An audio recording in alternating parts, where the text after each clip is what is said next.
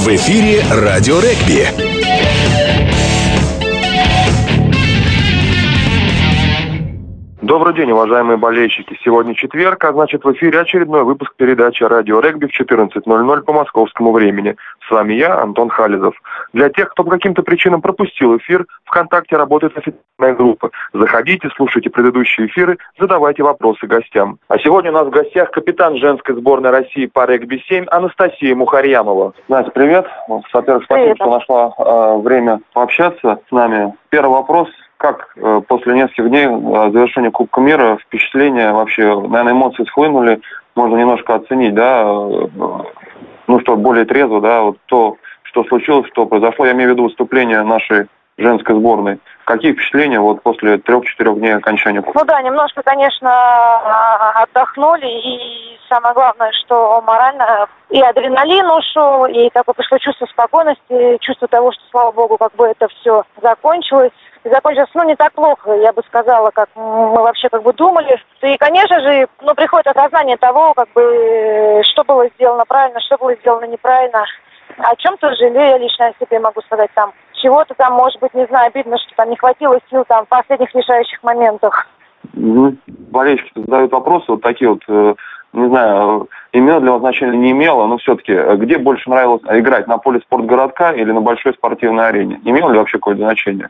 А, Вы знаете, в принципе, а, особо это значение не имело, просто единственное было неудобно для болельщиков. Опять же, потому что им надо было переходить то с одной арены на другую. Вот, это только вот в этом заключалось такое, ну, небольшое неудобство. Вот, а так, в принципе, родная земля, родной стадион, что в спортивном городке, что на большой спортивной арене, поэтому особого значения не имело. Ага, вернемся к групповому этапу. Матч с Францией такой фантастический матч. э, Плюс 19 во втором тайме наша команда вела. И почему потом вот такой вот получился, скажем так, провал? Наверное, в том числе связано с тем, что в шестером играли две минуты, но все-таки было какое-то самоуспокоение после того, как вот э, а вон Марина Петрова занесла попытку, счет стал 26-7, и как бы уже, наверное, ни у кого не было сомнений, что сборная России, нынешняя сборная России сможет довести дело до победы в этой игре.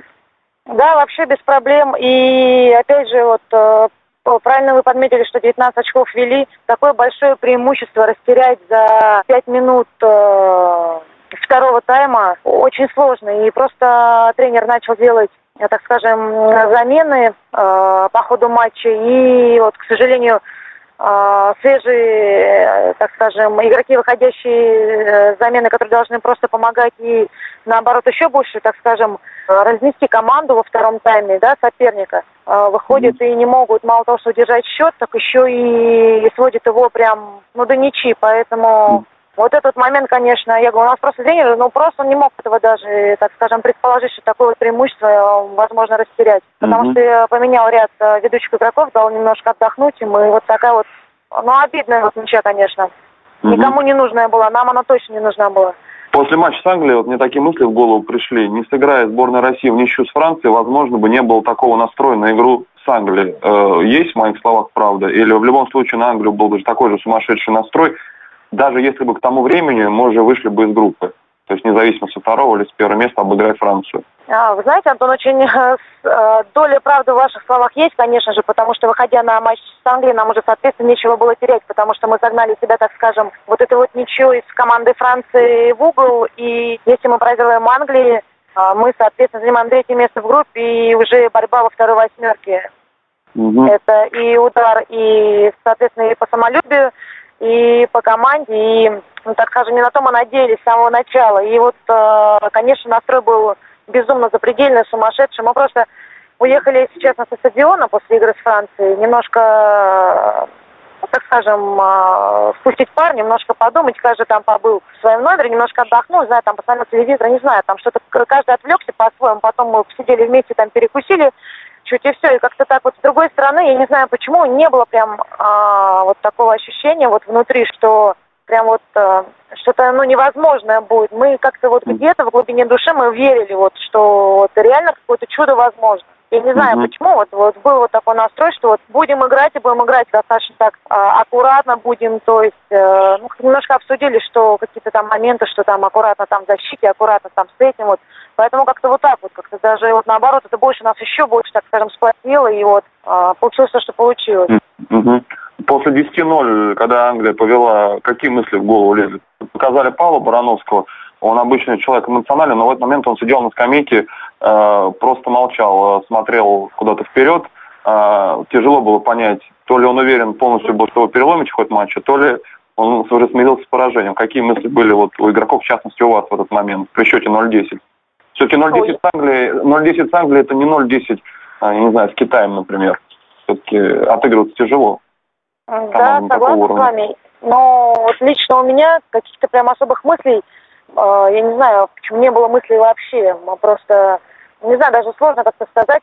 Я и не говорю, что мы там были уверены, что мы там обязательно матч что-то выиграем. Мы просто, видимо, психологически не загоняли себя. Мы как вот именно конкретно по этой игре играли вот просто с большой самоотдачей, и поэтому, мне кажется, вот этот счет 0-10 нас как-то особо и не напугал, так скажем, что мы не сложили руки и не поняли, ну все, там 0-10 Англия повела, все, пишите письма, поэтому как-то вот Лично вот у меня, не знаю, не могу вот, Антон, вспомнить какие-то свои мысли, что было, просто вот работали. Да, продолжение. Э, вот, вот, на следующий день, следующий день переходим уже ко второму дню. Вот вопрос у болельщиков такой. А, все ли игроки вовремя отошли от той эйфории, которая была в матче с Англией? Ну, пока вот ты не ответила, немножко скажу свое мнение. Мне кажется, как бы по матчам с Канадой и Австралии я этой эйфории не видел. Вот, на твой взгляд, как было? Ты имеешь в виду то, то, что с вами творилось, когда мы играли с Англией, да? Вы не увидели а, Ну, а, от, отошла ли команды после эйфории э, с Англией, и на следующий день уже две игры с Канадой и Австралией, которые проиграли, как-то это повлияло? То есть эйфория какая-то была, и, может, из-за этого проиграли? Или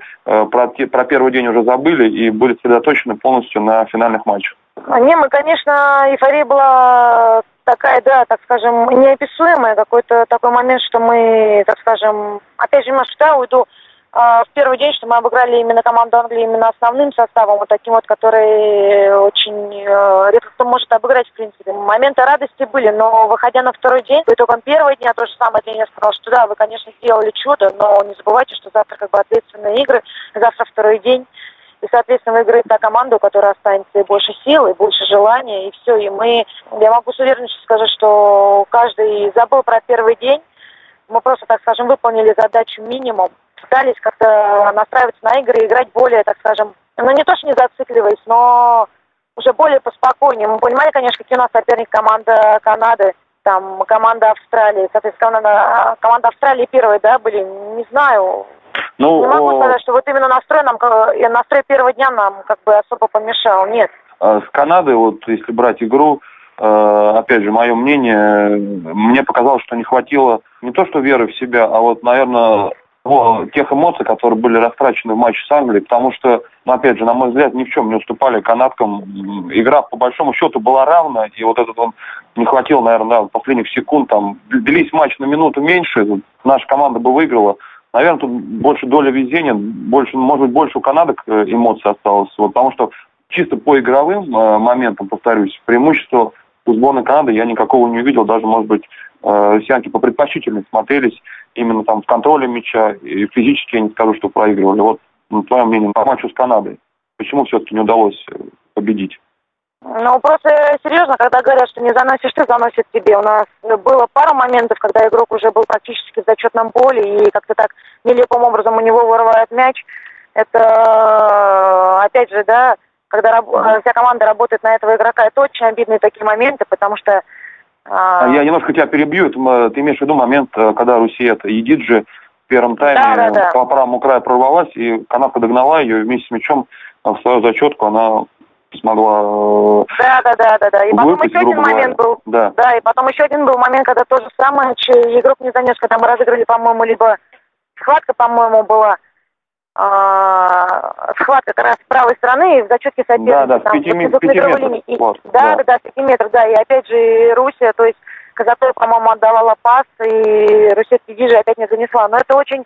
В таких моментах надо заносить, конечно потому что в 5 метрах в зоне соперника такой шанс, э, опять же, именно с такими командами, э, когда остается очень мало времени, когда счет по игре может измениться в любую секунду. Просто вот обидно вот за такие моменты, потому что я понимаю, Там, по факту, например, если бы мы не смогли создать никаких там моментов игровых, у нас не было вообще бы вариантов, да, можно было сказать, да, конечно, там Канада запредельно настроилась, она выходила биться там, и мы ничего не могли как бы ей противопоставить. А самое интересное, мы могли противопоставить и могли, да, и мы вели до последней минуты матча, но вот... Разочарование сильное было или задача, задание восьмерка была выполнена и уже не, не так было обидно? Ну, по лицам показалось, что все-таки не так сильно, чем если бы сборная России не попала бы в первую восьмерку. Какие эмоции вот были по окончании матча сборной Канады? И что говорил Павел Барановский после игры? Говорил ли вообще что-то? Или по окончанию уже всего турнира был разговор какой-то? Нет, мы расстроились, конечно. А, не знаю, может, что-то это просто особо не показывал, но где-то в глубине души, вот опять же, каждый как игрок, а, мы расстроились, потому что вели в матче и могли зацепить, и могли выйти дальше. Но тренер а, сказал, что играли очень хорошо, играли достойно. И опять же, он ну, говорил его словами, что не заносит и вы как бы заносит вам, поэтому просто говорил, что в таких матчах, как э, такие вот команды, точнее, э, в таких матчах такого уровня, как Кубок мира, те же там на будущее, да, там Олимпиады, там еще что-то, вот такие моменты нужно использовать по максимуму. Чтобы вот не было потом вот так уже вот обидно, и поэтому он говорит, что надо работать до конца, нужно, то есть, вот такие моменты, так скажем, не отпускать и не отдавать никому. А, Павел Барановский вернулся в сборную женскую после перерыва. Он тренировал мужскую сборную, но до этого он работал в женской команде, был на Кубке мира девятого года, если я не ошибаюсь, опять же. А, человек, насколько он изменился за это время? Вот за эти вот, там, три года он не был с командой. Там. С 12 года, по-моему, он снова работал. Вот насколько он изменился и как человек, и как тренер, и были ли вообще эти изменения?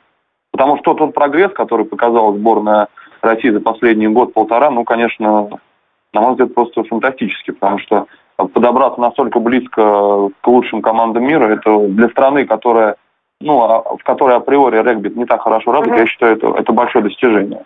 Вот как Павел Барановский, почему так получилось? И он как поменялся за это время, что его не было с вашей командой? Ну, вот опять же, в, по Санж Барановский, когда вот мы ездили на Кубок мира 2009 года в Дубае, это я и как бы осталась единственная, получается, из команды а, да, да. того Кубка мира. И, конечно, не могу не отметить, что как бы Паша поменялся в том плане, что он а, все-таки попытался, так скажем, просто понять вот именно вот женскую психологию хоть немного, но приблизиться к ней, потому что она постоянно говорит, что я с вами невозможно работать, вы просто постер. Ну, то есть, в отличие от мужчин, женщины, но вы просто своими, там, скажем, замутами, и, конечно, вот в этом плане он просто а, попытался вот конкретно, чисто по-человечески нас понять. Как человек, он просто, понимаете, он человек, который а, максималист, и он, соответственно, как бывший спортсмен, он тоже хочет брать максимум от своей работы, потому что мы работали очень много, очень плодотворно. Мы сидели на всяких сборах, мы там вкалывали в грязи, в дождях, там, таскали камни, там еще что-то делали. В общем, мы делали все невероятное, то, что как бы... И Паша, Паша всегда говорил, что э, вы на данный момент готовы лучше всех. Вы физически выдержите, вы и морально выдержите. Единственное, что как бы мы, э, у нас, э, так скажем, остается наша проблема, это вот э, технический момент, это то, что вот, ну, технический брак. Было такое ощущение по ходу турнира, учитывая, какая жара стояла в Москве, которая продолжает стоять, кстати, э, что физически действительно команда хорошо готова. Потому что большинство попыток, э, ну, когда Казаков поля убегает с Англии, когда убегает э, Байза, Байзат Хамидов убегает с центра поля, и такие попытки были с Францией, которая пробегает э, полполя. То есть uh-huh. видно было, что действительно физическая подготовка в полном порядке сборной. Вот у тебя самой был ощущение, что сил хватит на весь там турнир, и вот с этим проблем не будет. Да, вот в этом плане вообще у нас не было, так скажем, мы не мандража, мы не думали о том, что мы просто умрем физически. Мы единственное, что как бы переживали, что не дай бог, как бы не сказался этот вот э, момент своих трибун э, перегореть, вот э, за что мы единственное переживали, и Пасан тоже говорил, что я единственное, за что переживает, то, что вы как бы перегорите, вы будете слишком много думать и не настроитесь в нужные матчи, в нужные моменты. Вот, поэтому, а чисто с физической стороны, я не могу сказать, что мы были слабее кого-то. Mm-hmm отношение к сборной России со стороны других команд, может быть, по разговорам, может быть, это по игре видно, изменилось вообще за последнее время? После того, как пошел да. этот прогресс, там, пять пятерки на мировой серии, потом в тройке, победа в чемпионате Европы, хорошее выступление на Кубке мира. Чувствуете это вообще? Да, это чувствуется. Также вот недавно читала интервью э, капитана команды Англии, и вот после чемпионата Европы, когда мы приехали, она говорила, что, ну, то ли задали вопрос по поводу сборной России, то ли вообще по поводу там чемпионов Европы. И она просто сказала такой момент, что, как бы, да, сборная команда России просто провела очень хороший сезон в том плане, что и на мировых сериях, и чемпионат Европы. И комментарии игроков, вот, так скажем, таких команд, они ну, не остаются, э, так скажем, незамеченными. Конечно, приятно то, что нас э, начали уважать, что нас начали бояться, так скажем, что уже выходя против сборной команды России, никто нас не недооценивает, так скажем, а уже конкретно разбирает наши матчи. Мы то же самое, когда были в гостинице, перед играми а, заходили в митинг-рум, и мальчик Григорий говорит, вот, говорит, рядом, говорит, англичанки смотрят, разбирают нашу игру ну, точнее, э, свою игру с нами. Вот, mm-hmm. То же самое. Поэтому уже и разбирают, уже и разбирают игроков. Ну, то есть это, это этот момент, это, наверное, больше приятно, чем то, что доставляет теперь больше проблем на поле в играх. Все это, наверное, приятно. Так скажу, ничего как бы плохого я не имела, это ничего какого-то там, потому что это нормально, это каждая команда готовится на игру, разбирает э, игру соперника. Mm-hmm. Вот, и да, приятно то, что перестали недооценивать вот так вот. Самое интересное. Mm-hmm. Василий, спасибо вам за интервью, спасибо, что у нас время пообщаться.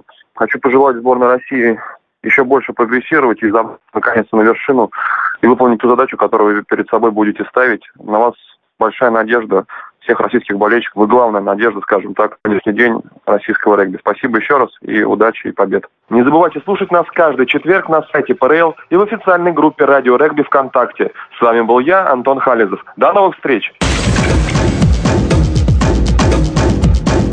В эфире «Радио регби».